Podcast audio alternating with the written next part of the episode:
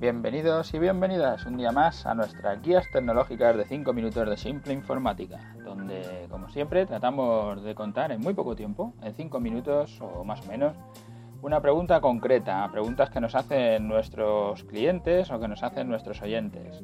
Sabéis que para hacernos las preguntas o cualquier consulta o proposiciones o lo que os dé la gana en nuestra página web en simpleinformática.es tenéis nuestro formulario de contacto donde eh, podéis poneros en contacto con nosotros. Hoy estamos en nuestro programa 148, donde lo titulamos No siempre es aconsejable un contrato de mantenimiento. Hoy quiero contar la diferencia que veo entre un contrato de mantenimiento de informática, un contrato tecnológico o un contrato de mantenimiento en otros sectores, por lo menos en un sector determinado. Eh, os cuento por qué, este capítulo de hoy, que estábamos hablando en los anteriores sobre los contratos de mantenimiento y casualidades de, que tiene la vida, donde yo estoy recomendando que se hagan los contratos de mantenimiento, pues en mi casa se ha roto la caldera, se ha estropeado. Y han venido de un servicio técnico a repararla, porque bueno, lo cierto es que son clientes nuestros, que tienen además su servidor está alojado en nuestro CPD y tenemos mucha relación con ellos. La, la reparación es una reparación que es sencilla, porque lo que hay que hacer es tienen que cambiar el grifo este que da paso de agua al, sistema, a que llega hasta los radiadores y todo, para que coja cierta presión. Tienes que tener una presión determinada en la caldera, porque si no, no funciona. Y a veces, si pierden algo de agua los radiadores o por donde pierda, pues hay que rellenar ese circuito. Para eso hay un grifo, es una cosa que es muy básica, porque solo hay que girarlo, entra el agua, lo cierras y ya está. No hace, no hace ninguna otra función el, el grifo, pero por lo que sea, por el calor o por lo que sea, se ha gripado y se ha quedado endurecido y no se podía mover. Entonces, bueno, lo que digo, han venido a repararlo, me lo han cambiado, han tardado poco, es una pieza que es muy barata y al final, bueno, la, la broma, al final,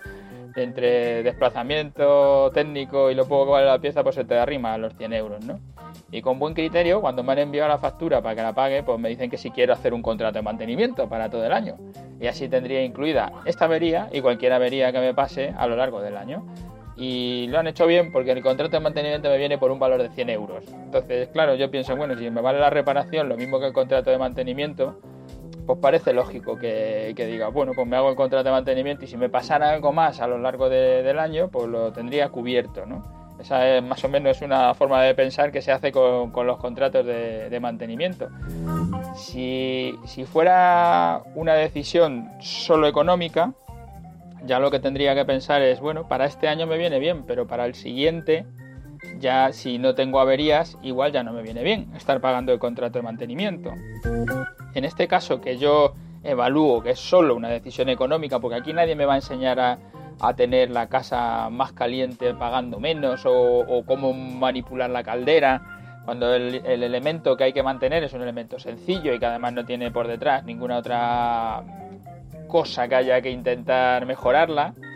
pues eh, sí que es solo una decisión económica. Entonces yo he pensado, bueno, pues si llevo 5 años y no me ha dado ninguna avería, esta es la primera avería que me da, supongo que me puedo tirar otros 5 años sin que me dé averías. Y si dentro de 10 años veo que la caldera envejece y que hay que pensar en,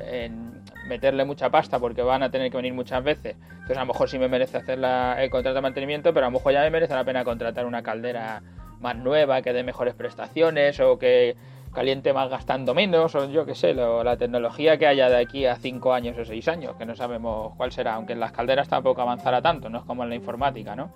Entonces yo en esta decisión que es mantener una caldera, sí que pienso es solo una decisión económica y tengo que hacer las cuentas, lo que hablábamos el otro día con los coches, con el, seguro a todo riesgo, el seguro a tercero, ya, pero si no la mantienes se te va a ir estropeando y la vas a ir dejando que se vaya a estropear. Es que no se ha estropeado, es que no da ningún problema, con lo que yo creo que no voy a tener ese problema, no creo que se deteriore, no me va a venir bien en darme ninguna noción, formación acerca, y entonces solo tengo que pensar en la parte económica. Y yo, desde mi, desde mi punto de vista, he pensado que no me voy a hacer el contrato de mantenimiento, que me voy a quedar sin hacerlo, y si tuviera alguna avería, pues la pagaré. Total, me puede pasar que tengo una avería en un año y que me salga por 100 euros, como esta, entonces me saldría igual que el contrato. Si bien para los contratos de, de informática me parece que no solo se decide por las averías, sino que hay que tener en cuenta eso que hablamos de avanzar en el mundo tecnológico, de esa transformación digital, de intentar sacar más provecho a los ordenadores, de contarle al técnico, oye, no sé cómo hacer esto, hay alguna otra manera, cómo lo puedo hacer para que me vaya bien. En el mundo de la, caldera me parece que solo es una razón que te lleva el contrato en sí si te ahorras o pierdes dinero. O sea, no voy a tener otra decisión más. En la informática sí, que eso es lo que hablábamos el otro día, en la caldera no. Y por eso yo en este caso digo, pues mira, no merece la pena hacerse el contrato de mantenimiento. Y bueno, hasta aquí nuestro programa 148, ya sabéis, en simpleinformática.es tenéis todos nuestros datos, ahí tenéis el formulario de contacto.